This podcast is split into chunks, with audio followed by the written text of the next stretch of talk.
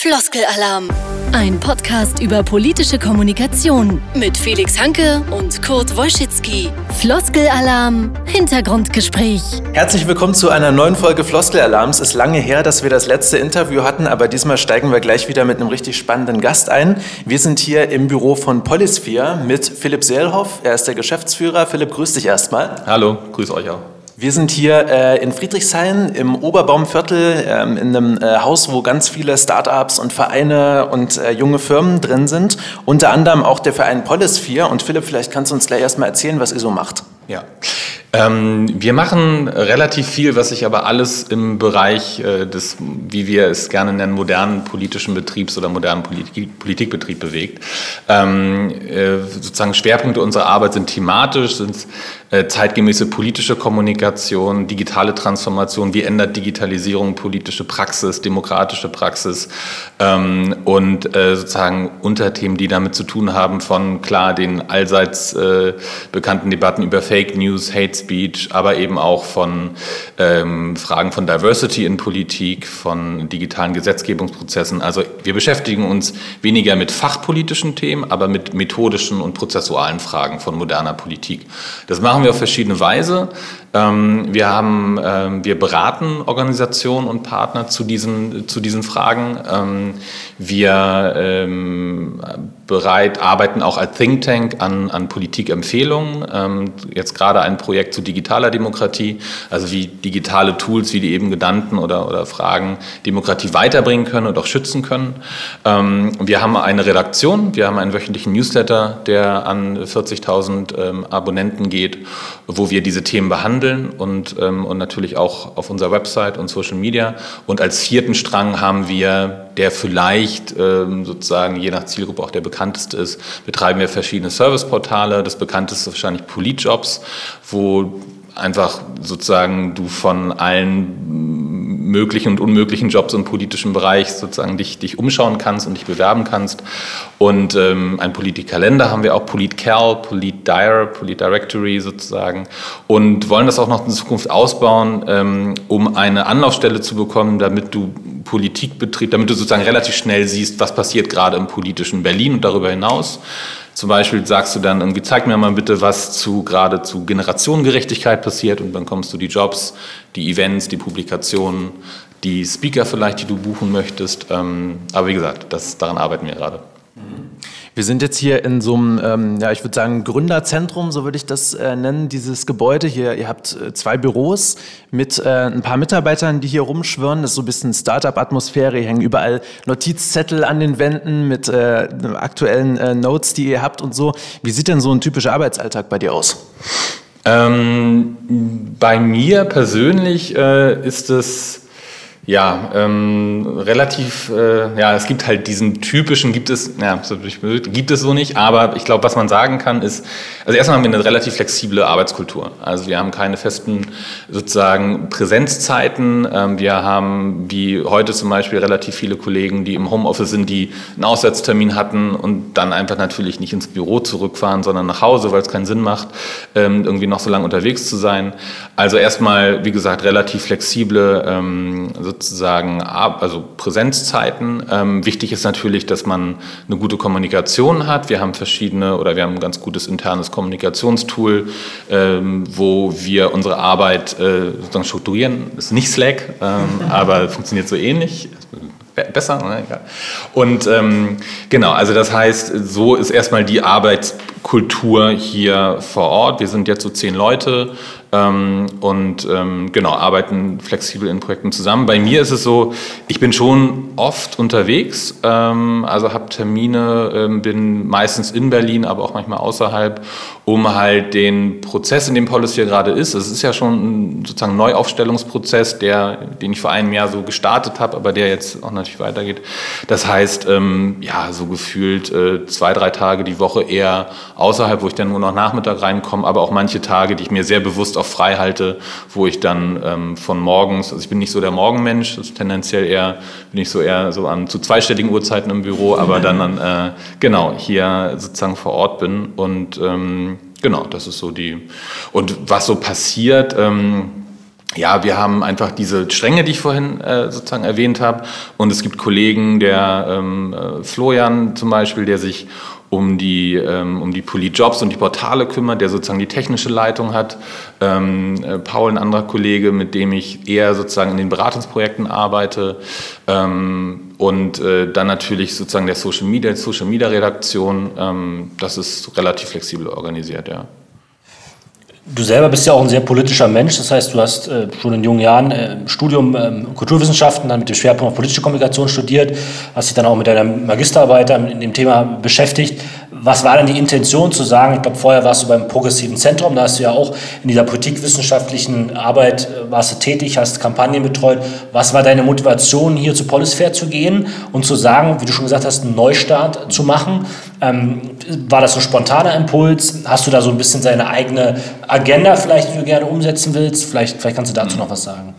Also spontan war es nicht, weil das wäre natürlich, ähm, also ich bin zwar, glaube ich, intuitiver Mensch, aber nicht so. Ähm, ich habe äh, beim Progressiven Zentrum war ich ungefähr fünf Jahre und habe die Organisation mit, mit aufgebaut. Ähm, das lässt du natürlich nicht so aus einer Bierlaune hinter dir. Ähm, und der, äh, der ähm, sozusagen der Impuls eigentlich genau das, was du gesagt hast, sozusagen die Möglichkeit, hier was Neues aufzubauen, ähm, nach, diesen, nach diesen Erfahrungen, die ich dort gemacht habe, die großartig waren, wo ich sehr viel gelernt habe, ähm, wo sich, glaube ich, auch die Organisation sehr, sehr gut entwickelt hat. Aber für mich war dann irgendwann der Punkt, okay, ähm, irgendwie willst du doch noch mal was anderes, also sozusagen was, was anderes aufbauen und es sozusagen noch in eine etwas andere Richtung lenken. Und, und Agenda, ja, nicht, nicht so sehr politisch, sondern eher als Organisation. Und was so meine zentralen Ideen sind, die sich fairerweise, muss ich sagen, also ich hatte, als ich damals mich entschieden habe, hatte ich ungefähr so, so einen Milchglaskorridor vor mir, wo ich mal so gedacht, okay, irgendwie in diesem Bereich wird es sich abspielen. Ähm, das ist natürlich wie jeder Plan, der die Realität dann einmal trifft, ist das, wird es dann anders.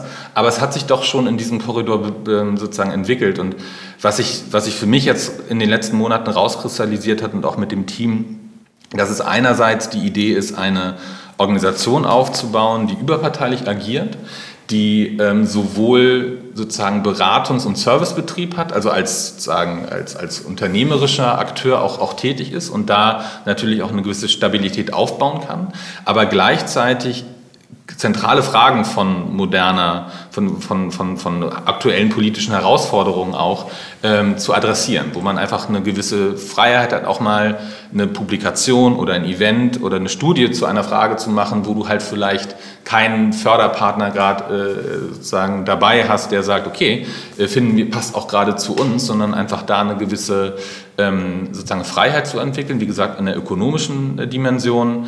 Ähm, und ähm, ja, das ist eigentlich so, war der, war der, war der Impuls. Und ähm, wir versuchen jetzt gerade diese Fragestellung, also ob es jetzt ähm, was so uns in den, also was so typische Policy-Themen, muss ich noch so ein bisschen Anführungsstrichen sagen, weil wir, wie gesagt, erst da, dabei sind, das, das stärker aufzubauen. Solche Fragen, wie wir, wie wir es hatten zu der, zu von der Leyen und der EU-Spitzenkandidatur.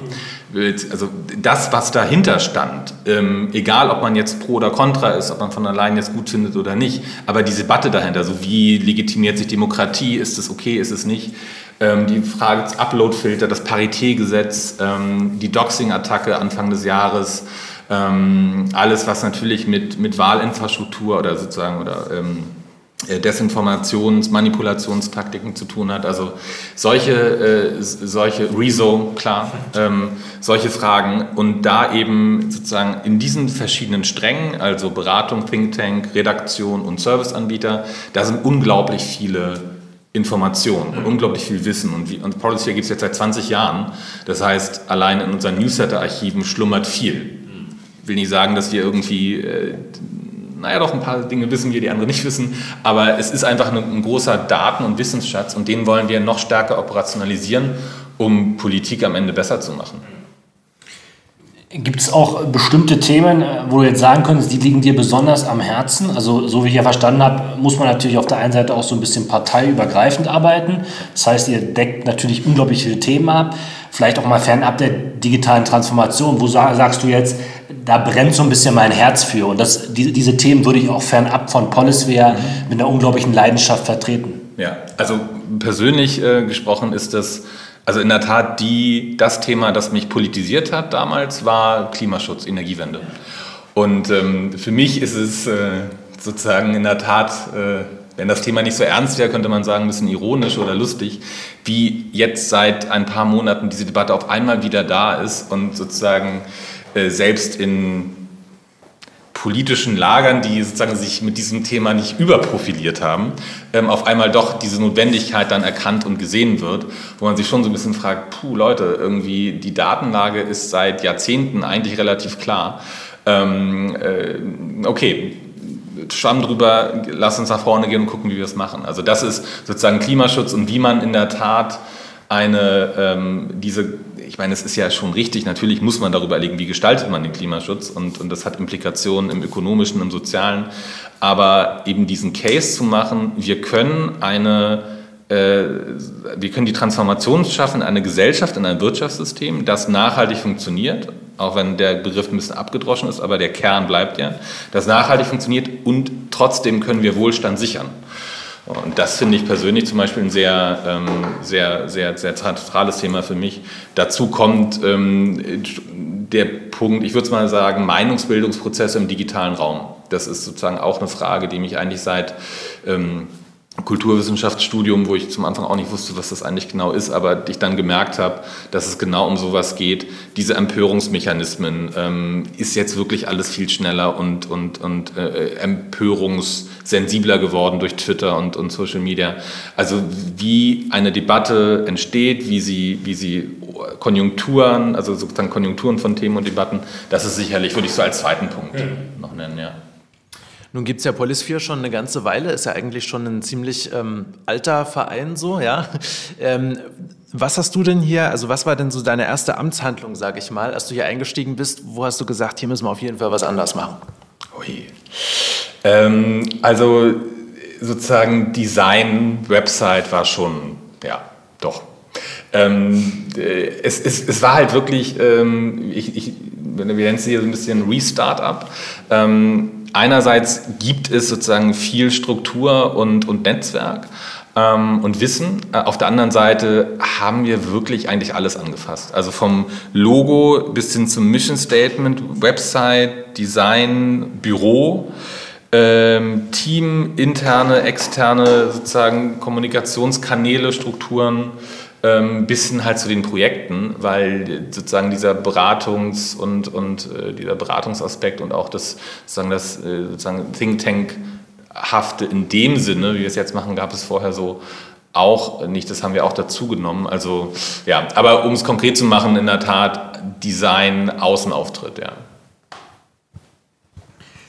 Du hast ja auch davon gesprochen, dass ihr euch viel mit Meinungsbildung auseinandersetzt, die natürlich vermehrt auch in den sozialen Netzwerken stattfindet. Wir haben auch äh, gecheckt, du bist ja auch auf Twitter aktiv, ähm, hast ja auch eine ganz ordentliche Followerschaft, äußerst dich da auch zu verschiedenen politischen, Demokratie, äh, sagen mal, spezifischen Themen zu Wort welche Rolle spielt denn so ein Netzwerk für so einen Verein? Also man kann damit ja unglaublich viel machen.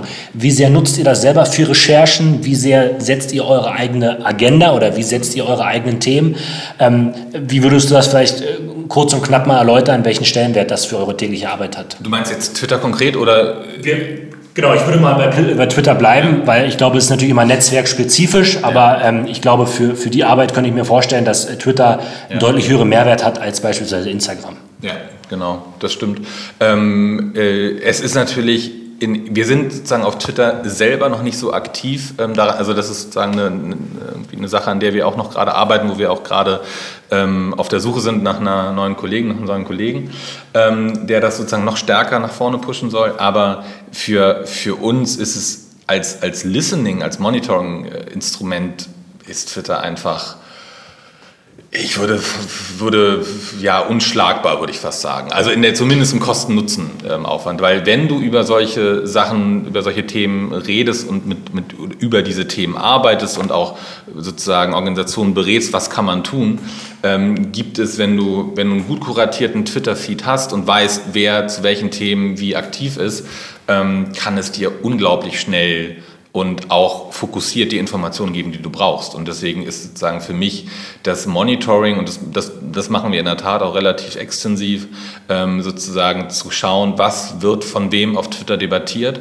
und demzufolge auch die Ableitung zu machen, ist natürlich was anderes, wenn irgendwie eine äh, Sarah Wagenknecht sich irgendwie zu, zu, zu, zu, Themen äußert, als irgendwie eine, keine Ahnung, die, die Honorarprofessur XY. Also auch da ist es natürlich immer interessant, wann wann auch welche Leute etwas, äh, wann der Diskurs dann zu, zu gewissen Leuten kommt. Ähm, ja, das sind so, also Twitter definitiv ganz wichtiges, ganz wichtiges Tool. Kann ich auch eigentlich nur äh, jedem dringlichst empfehlen und sei es wirklich nur ein Account mit, wo du nichts machst, aber zumindest wo du da bist. Also je nachdem, worum es geht. Ich check zum Beispiel schon bei äh, ob es jetzt Bewerbungen sind oder sozusagen, wenn man, äh, wenn man äh, mit, mit Leuten interagiert, äh, geschäftlich, Partnerschaften, wie auch immer, ähm, sind die auf Twitter?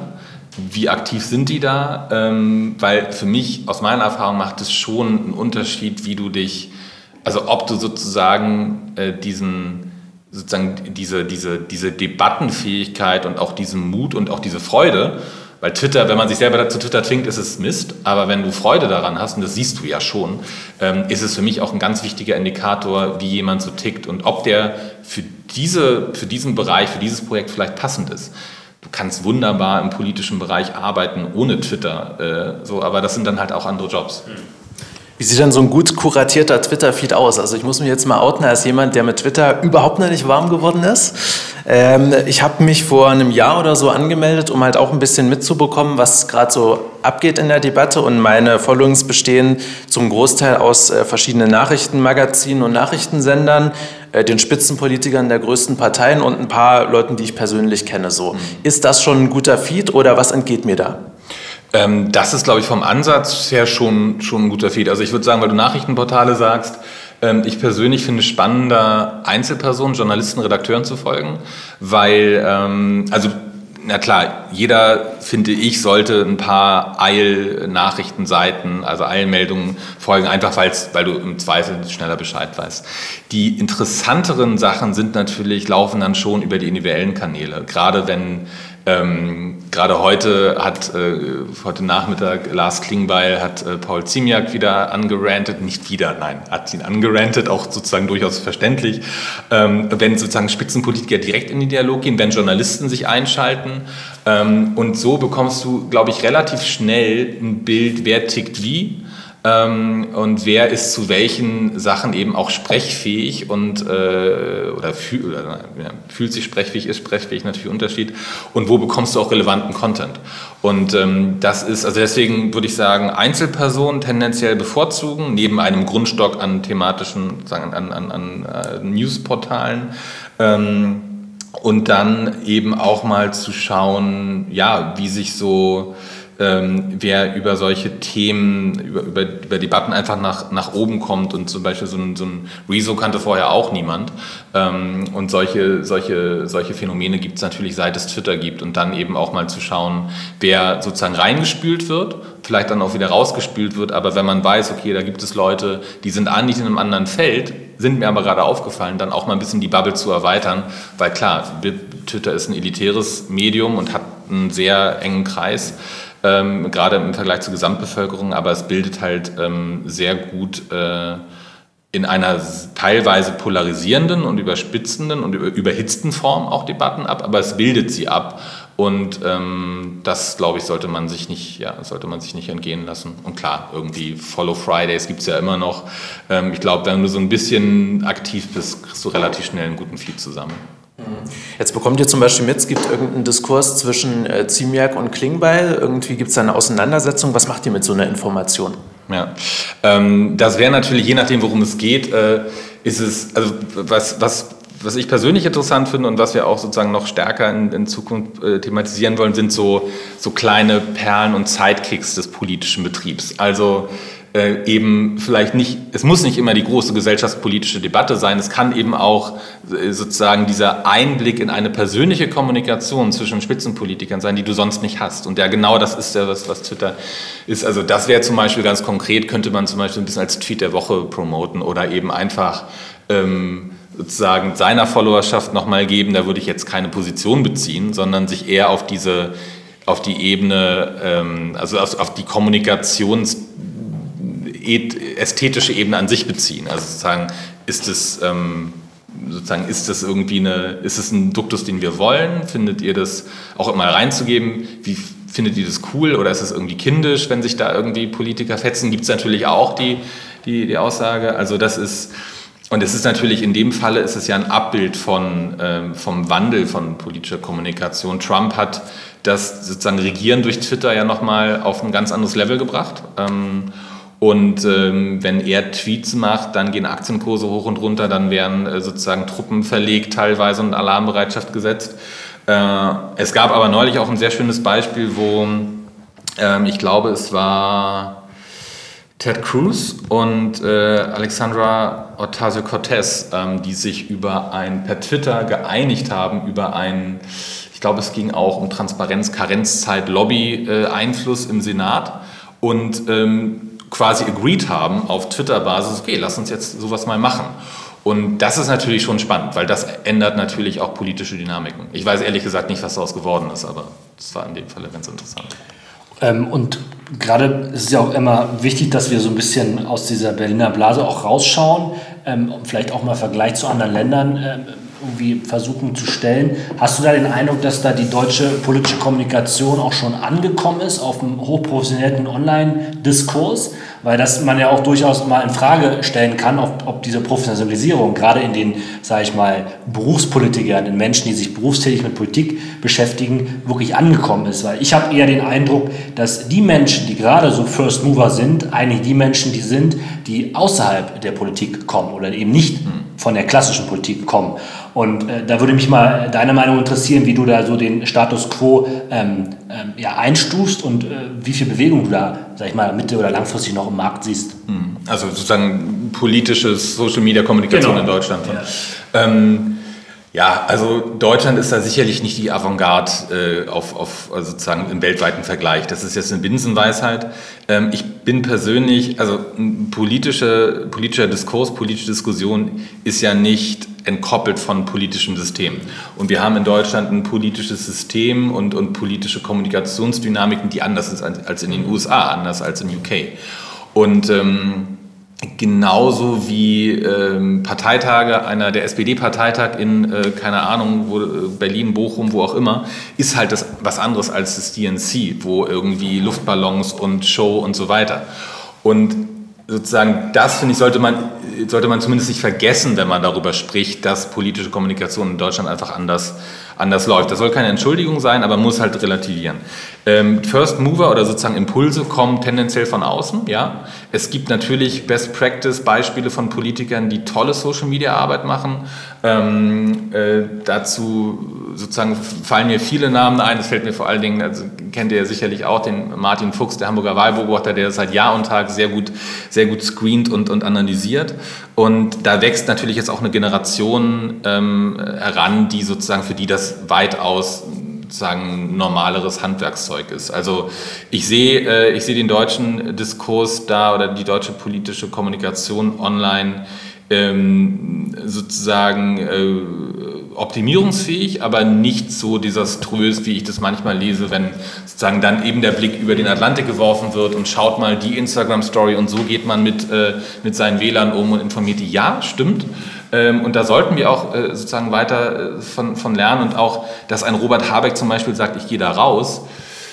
Ich halte es nicht für die richtige Entscheidung. Es, dann darf aber nicht vergessen, dass äh, da es, es nicht nur um diesen Versprecher oder dieses unglückliche Interview ging, das er da gegeben hat, sondern auch im Zuge der Doxing-Attacke, dass dann auf einmal ähm, sozusagen höchst private Daten irgendwie online sind. Da würden wir, glaube ich, alle auch ein bisschen anders, äh, anders agieren.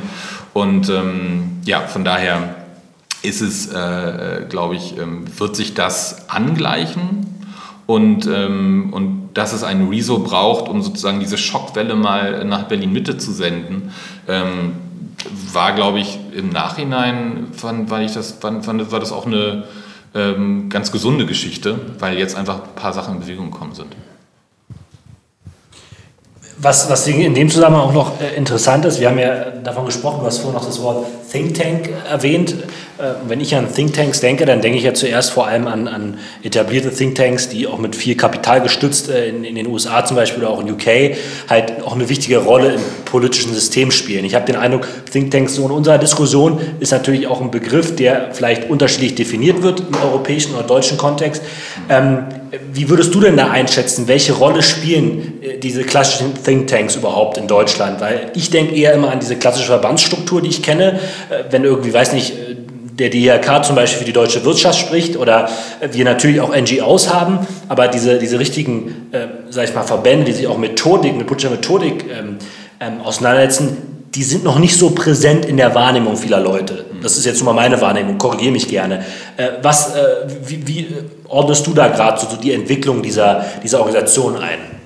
Aber äh, kurze ja. Verständnisfrage, ja. würdest du zum Beispiel DIHK als Think Tank bezeichnen? Okay. Nee, genau, das wäre mein Punkt gewesen. Also äh, ich glaube, dass bestimmte Verbände eher einen größeren äh, Platz in der Wahrnehmung einnehmen, als jetzt vielleicht Organisationen, die sich jetzt nicht für ein Lobbying interessieren oder einsetzen, sondern vielleicht eher Methodiken der Wissenschaft untersuchen. Hm, ja. Also die äh, sozusagen die Entwicklung der Think Tank Landschaft in, in, in Deutschland ist ähm, auch da gibt es natürlich eine gewisse Analogie ähm, jetzt äh, nicht in der Historie und in dem Ausmaß äh, sozusagen jetzt schon oder hat schon stattgefunden wie im angelsächsischen Raum. Ähm, in Deutschland ist, glaube ich, die Rolle der politischen Stiftungen immer eine sehr wichtige, ähm, die sozusagen mit dem Finanzierungsmodell und mit den Netzwerken, auch den internationalen Netzwerken, den Auslandsbüros, da sicherlich eine gewisse Sonderstellung haben. Und wirklich auch lange Zeit und es auch immer noch tun, Arbeit übernommen haben, die in anderen politischen Systemen zum Beispiel tendenziell Thinktanks übernehmen, also eine gewisse, einen gewissen Teil.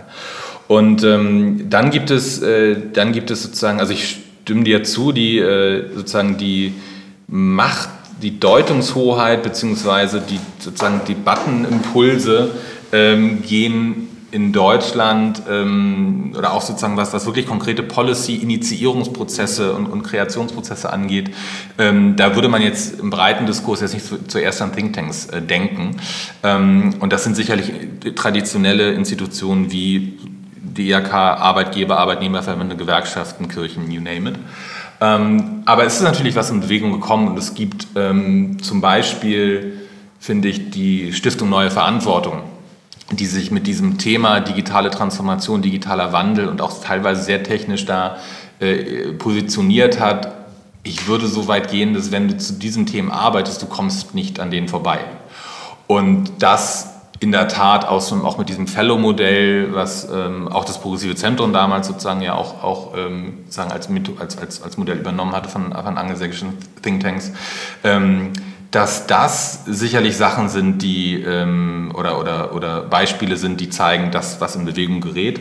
Ich glaube, dass, die, ähm, dass diese Vernetzung von Thinktanks, traditioneller Zivilgesellschaft und politischen Institutionen, Parteien und natürlich Entscheidungsträgerinnen in äh, Fraktionen, Ministerien etc., ähm, dass es darum geht. Und das ist sozusagen auch, glaube ich, eine Erkenntnis, die in ganz vielen Punkten angekommen ist.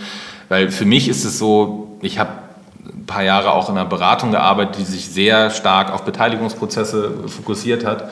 Und dieses, wir bringen mal diese verschiedenen Leute an einen Tisch. Ich kann es teilweise jetzt ganz persönlich gesprochen, kann es fast schon nicht mehr hören, weil das mache ich irgendwie seit Jahren. So. Das ändert aber nichts daran, dass es richtig ist und, und dass es sozusagen in ganz in, in, gewissen Situationen auch immer noch neu eine Innovation ist. Wenn man jetzt sagt, wir machen mal ein Roundtable und bringen hier mal verschiedene Sektoren zusammen und wow, ja, da sind auch vielleicht ein paar Leute unter 30 dabei, erschreckt euch nicht. Ähm, das ist halt in, in gewissen Kontexten, gucken die Leute, ich, also jetzt aber das ist also ein bisschen jetzt ein bisschen sehr mutiger Seelauf. So.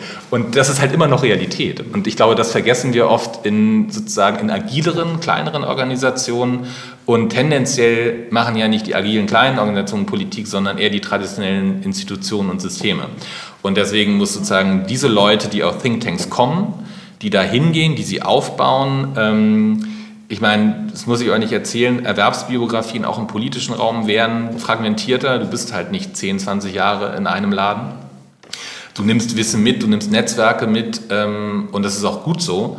Äh, und sozusagen auch da diese Öffnung des politischen Systems hinzubekommen, dass warum nicht mal irgendwie, klar, ein, sozusagen ein Think Tank, Bereichsleiter, Direktor mal als Staatssekretär oder was auch immer, sozusagen, da, da wird, da wird die Sache ja spannend. Da, oder zumindest auch, ich weiß, Berater ist mittlerweile irgendwie ein schwieriges Thema, aber auch jenseits des Verteidigungsministeriums ähm, machen ja, äh, und selbst im Verteidigungsministerium macht natürlich externe Expertise auch Sinn. Frage ist nach Maß und Mitte.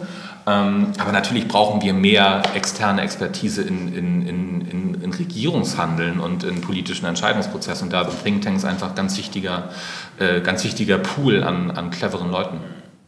Um es mal plastisch zu machen, wenn man jetzt sich äh, vorstellt, wie sieht die Arbeit von einem Think Tank aus? An eurem Beispiel mal, was sind denn so aktuelle Projekte, an denen ihr arbeitet und wer hat die beauftragt? Hm. Ähm, also wir arbeiten als sozusagen in der engeren Think Tank-Definition gerade an ähm, einem Projekt, das nennt sich EuropeX. Ähm, da geht es darum, äh, der Banner steht leider im anderen Raum, merke ich gerade, äh, wie man äh, mit digitalen Tools eben Demokratie stärkt und schützt. Und gerade dieser Zweiklang einerseits von funktionierenden Online-Beteiligungsmechanismen bis hin zu sozusagen Algorithmen, die wirklich effektiv zum Beispiel Hate Speech erkennen ähm, oder äh, sozusagen Flagging-Mechanismen in sozialen Netzwerken, die du nicht so leicht kapern kannst. Also solche Sachen. Es geht halt um eine sehr konkrete äh, Ebene und es ist europaweit. Also wir haben das Projekt übernommen.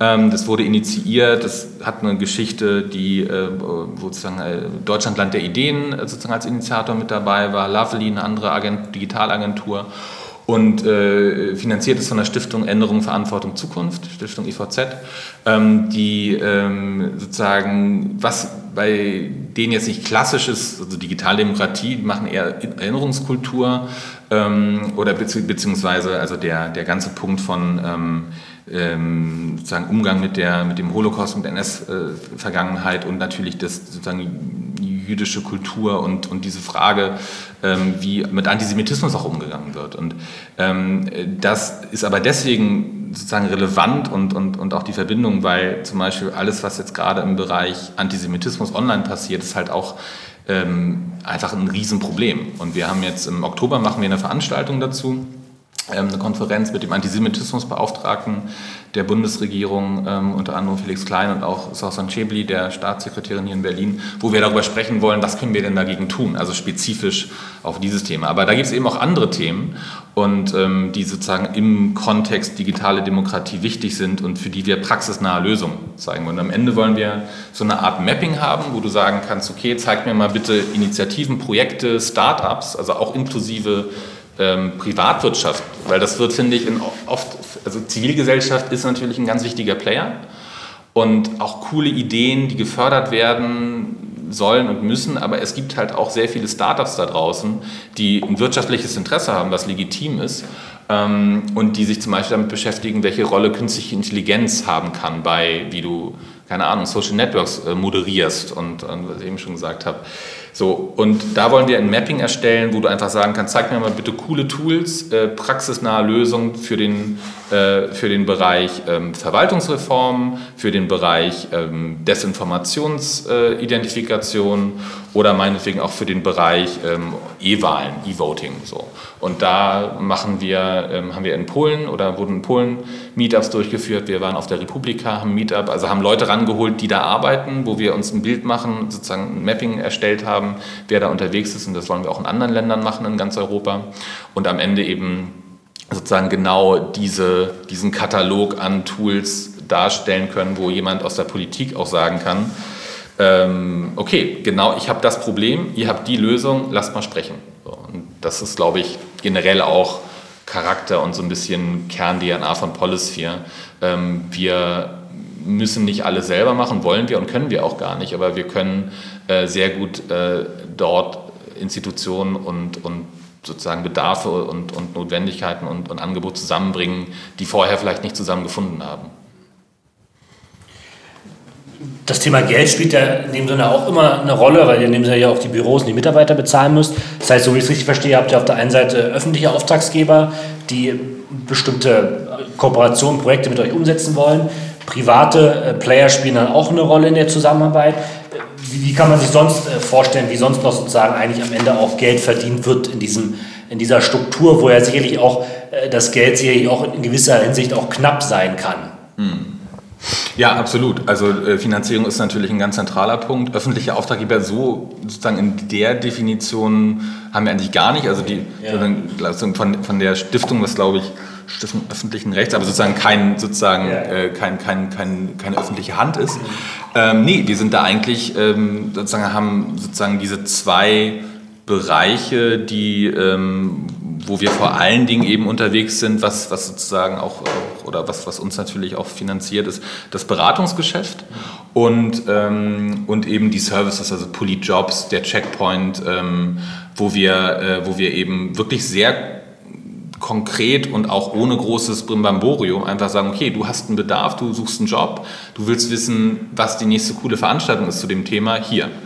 Und auf der anderen Seite wirklich mit Organisationen zu arbeiten, die äh, sozusagen für sich ähm, einen gewissen Erkenntnisbedarf haben und, und Weiterentwicklungsbedarf ähm, haben zu den genannten Fragen, wo wir einfach unsere Expertise sehr gut einbringen können. Also das ist eigentlich so die, äh, die beiden sozusagen Stränge, die uns da, die uns da ähm, ja, mit denen wir Geld verdienen. Und das eine ist sehr, sehr divers und dezentral von Stiftungen, ähm, Beratungs, äh, Beratung, Agenturen, Ministerien, die da irgendwie auch ihre, ihre Anzeigen schalten.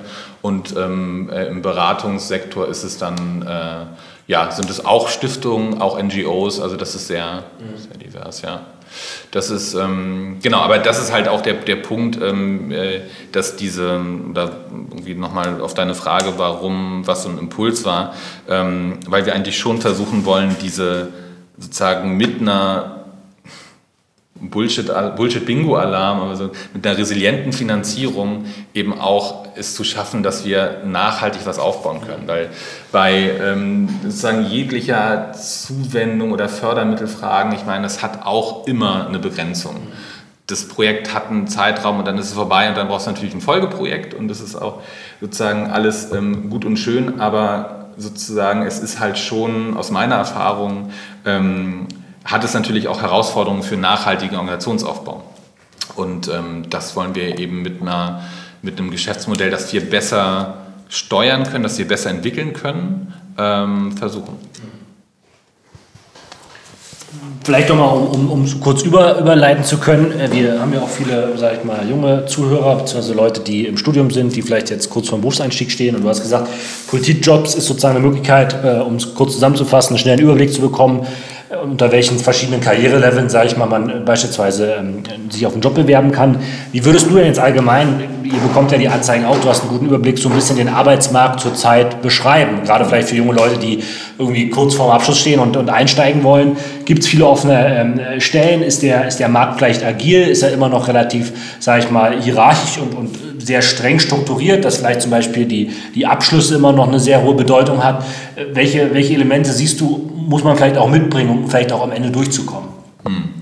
Also erstmal arbeitsmarkttechnisch, glaube ich, ähm, muss man sich jetzt als Absolventin, Absolvent, äh, äh, gab es schon Zeiten, wo man sich größere Sorgen machen muss. Das kann man schon ganz positiv konstatieren.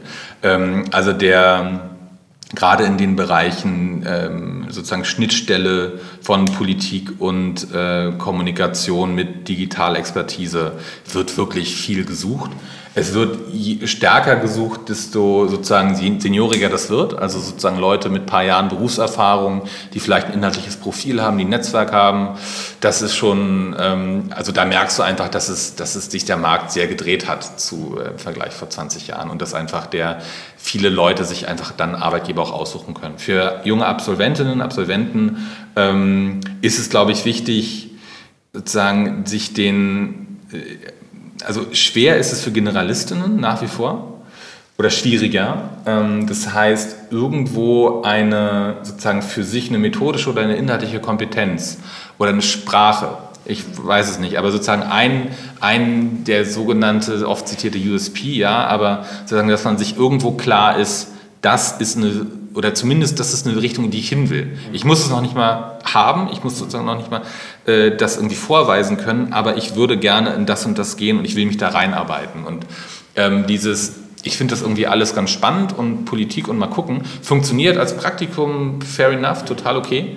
Ähm, aber wenn es dann wirklich um die, um die Jobs geht, ähm, sollte da eine gewisse Klarheit sein, eine Profilklarheit. Und ähm, ja, das ist sozusagen der, na, ansonsten ähm, suchen die, also wie gesagt, alles, was mit, mit, äh, mit digitaler Kommunikation äh, zu tun hat, ist nach wie vor ein, ein Wachstumsfeld, äh, weil alle sozusagen Beratungen suchen die Leute, weil sie, weil mehr und mehr Kunden auf den Trichter kommen, äh, müssen wir auch was machen.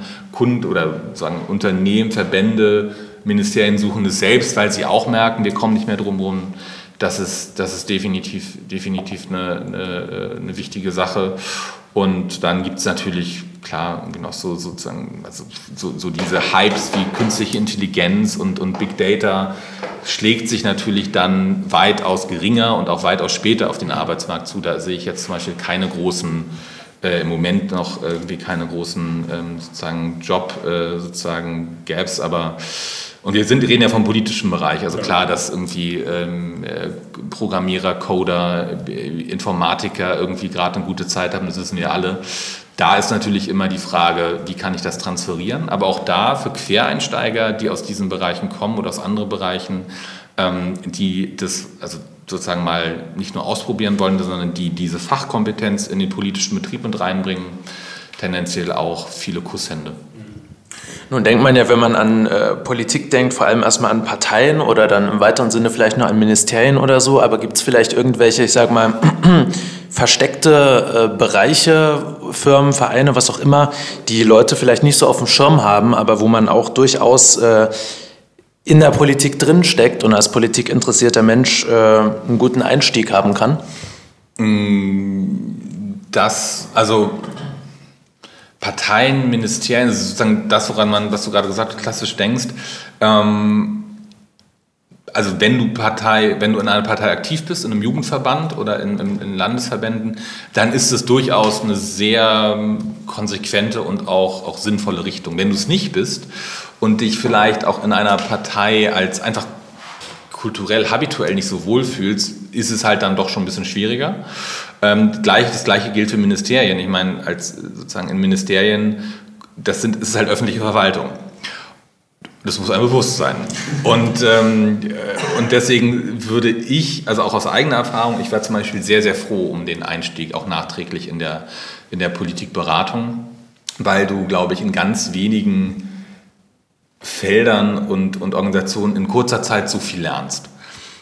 Natürlich ist es tendenziell eher mehr als weniger 40 Stunden, ähm, aber du bekommst so schnell so viel Prozesswissen und und auch natürlich auch Netzwerk und Projektdenken, also dieses Denken in Prozessen, ähm, ist eine Sache, die einfach sehr stark in Agenturen und Beratung ausgeprägt sind. Es hat Unterschiede, klar.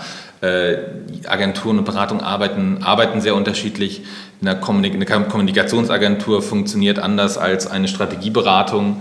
Aber grundsätzlich das projektorientierte Denken und das projektorientierte Arbeiten mit unterschiedlichen Teams, mit unterschiedlichen Partnern, das ist ich habe, glaube ich, in den letzten acht Jahren ähm, äh, in, in, in, so vielen unterschiedlichen Konstellationen mit öffentlicher Verwaltung und Landes- und Bundesministerien gearbeitet, dass ich manchmal das Gefühl habe, ich kenne das eigentlich schon richtig gut, habe aber noch, natürlich noch nie in einer Verwaltung, in einem Ministerium gearbeitet.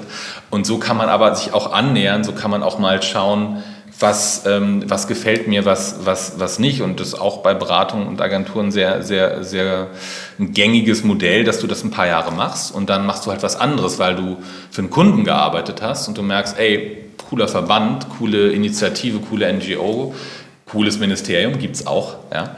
Äh, da, da, da wechsle ich dann. Das ist, ein, das ist ein sozusagen gängiges Modell. Manche Leute bleiben auch in den Beratungen. Also Beratung ist ein relativ guter äh, finde ich, äh, und auch ein, ja, doch relativ einfach für, gewisse, für eine gewisse Zielgruppe einfacher Einstieg. Dann lernst du das ein bisschen kennen. Es ist halt für Leute, die inhaltlich arbeiten wollen, muss man sich das sehr genau überlegen. Also auch da gibt es Bedarf in Beratungen. Aber wenn ich mein Studium abgeschlossen habe und ich möchte, habe eh mit einer, weiß ich nicht, Promotion geliebäugelt und möchte eigentlich schon Papiere schreiben, dann würde ich dann wirklich eher in die Richtung Stiftung, Think Tank und auch lange nicht in alle Think Tanks, sondern dann wirklich zu schauen, die sozusagen wirklich in-house Research und, und, und sozusagen Policy-Kapazität haben. Und äh, ja, das ist so, das wären so meine Gedanken dazu. Ähm, ja. Du lernst ja bestimmt auch einige junge ähm, politikinteressierte Menschen kennen und Leute, die in der Politik arbeiten, auch über das Event Checkpoint, wo wir später nochmal zu sprechen kommen drauf. Ähm, was ist denn da so deine Beobachtung? Gibt es mehr Leute, die aus Idealismus in die Politik wollen, weil die sagen, ich möchte irgendwas Spezielles verändern in der Welt oder halt eher so die Karrieristen, die sagen, ich finde, Politik ist eine geile Branche, wo man gut Karriere machen kann oder so? Wie entwickelt sich das?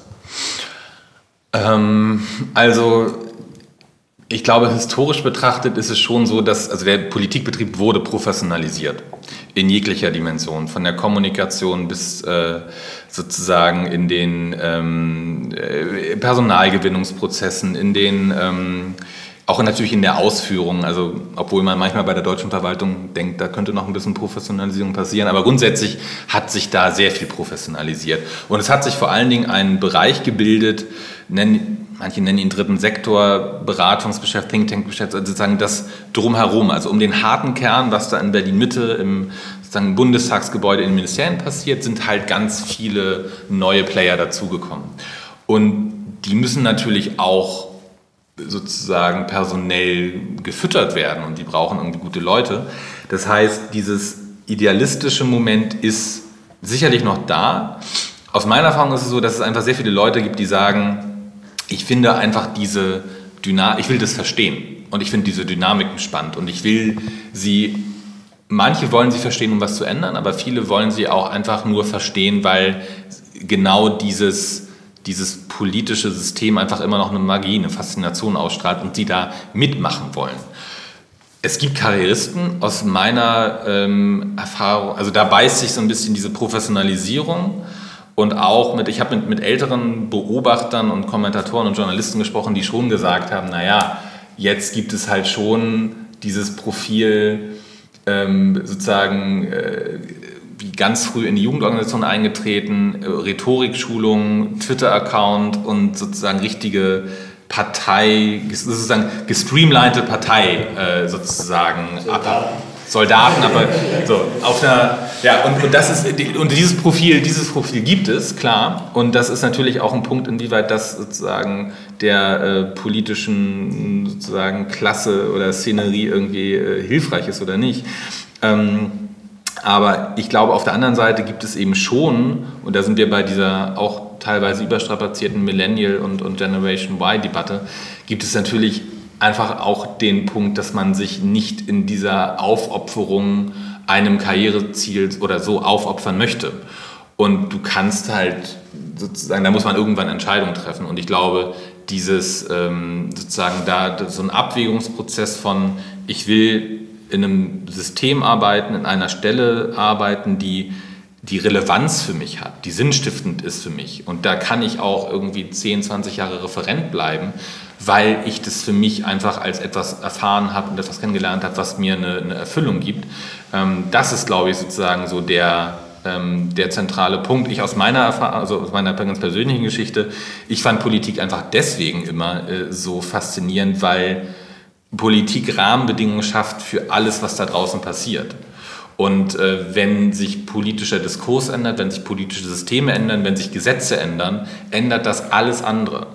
Und das ist natürlich eine Gefahr und eine Chance zugleich, aber sozusagen dieses System zu gestalten und sozusagen an seinem kleinen Stellschräubchen daran mitzuwirken, dass wir keine Ahnung, natürlich irgendwie nicht einen äh, sozusagen faschistoiden Backlash haben, dass wir versuchen, den Klimaschutz anzugehen, äh, erfolgreich anzugehen, dass wir ähm, uns überlegen, was wir mit, äh, mit einem sozusagen Arbeitsmarkt in Transformation machen, der dann sozusagen gesellschaftspolitisch ja in alle Dimensionen reinreicht, also bis in den das letzte Kaff in sonst wo, äh, wo dann einfach, ähm, wo, wo wir uns überlegen müssen, wie gehen wir mit Arbeitsplätzen um, wie gehen wir mit Infrastruktur um, die zurückweicht. Das war eigentlich so der, der, der Punkt, der mich daran getrieben hat und das sehe ich eigentlich schon in, in, in, in vielen anderen auch, dass diese sozusagen diese Relevanz das Zentrale ist. Du hast äh, vorhin gesagt, dass der Politikbetrieb sich professionalisiert hat und wir hatten ja gesprochen über diese so diese gestreamlinten Parteileute so, ja, die von Anfang an auf eine Partei geeicht sind. Aber mh, mm, in, in der Wirtschaft ist es ja so, Leute wechseln Unternehmen, gehen mal hierhin, mal vielleicht zur Konkurrenz oder so. Gibt das in der Politik auch? Kann man über Parteigrenzen hinwegarbeiten, dass man sagt, ich bin heute vielleicht Referent bei den Grünen und morgen mache ich Pressearbeit bei der SPD oder so? Geht das oder ist das verpönt? Ähm, verpönt würde ich, also ist sozusagen, die Grenzen weichen sich auf, definitiv. Ähm, es hat einen Effekt, hat auch die, die, der Aufstieg der AfD, die sozusagen alle sozusagen demokratischen Parteien und ja, Unterschied, ob demokratisch oder demokratisch legitimiert, ähm, die hat sie halt stärker zusammengeschoben. Also da ist eine größere Nähe entstanden.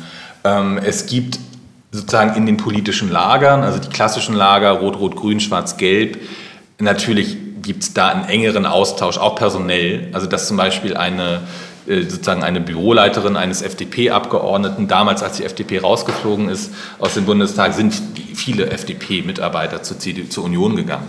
Und äh, ähnlich, nicht im gleichen Ausmaße, kann man auch so gar nicht vergleichen, aber natürlich gibt es dann zwischen gewissen Strömungen der SPD und der Linkspartei und den Grünen auch ähm, sozusagen äh, ja, Wechsel.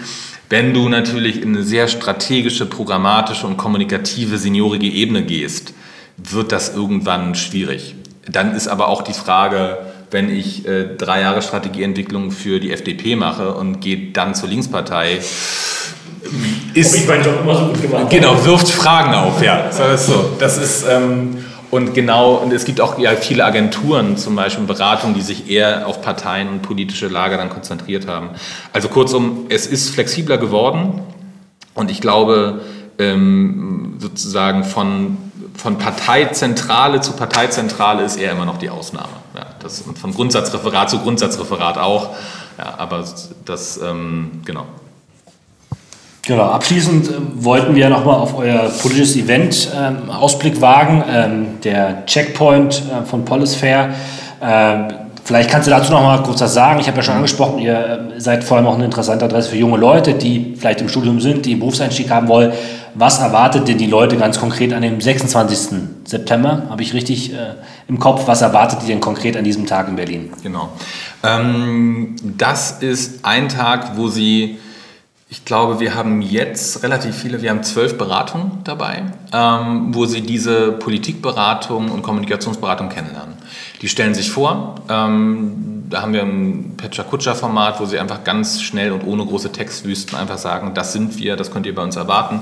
Dann gibt es einen Chatroom, wo sie mit Junioren, Trainees sozusagen, also eher jüngeren Berufseinsteigerinnen mal sozusagen unter drei sprechen können, wo auch Themen wie Arbeitskultur, Arbeitszeiten, Gehalt auf den Tisch kommen.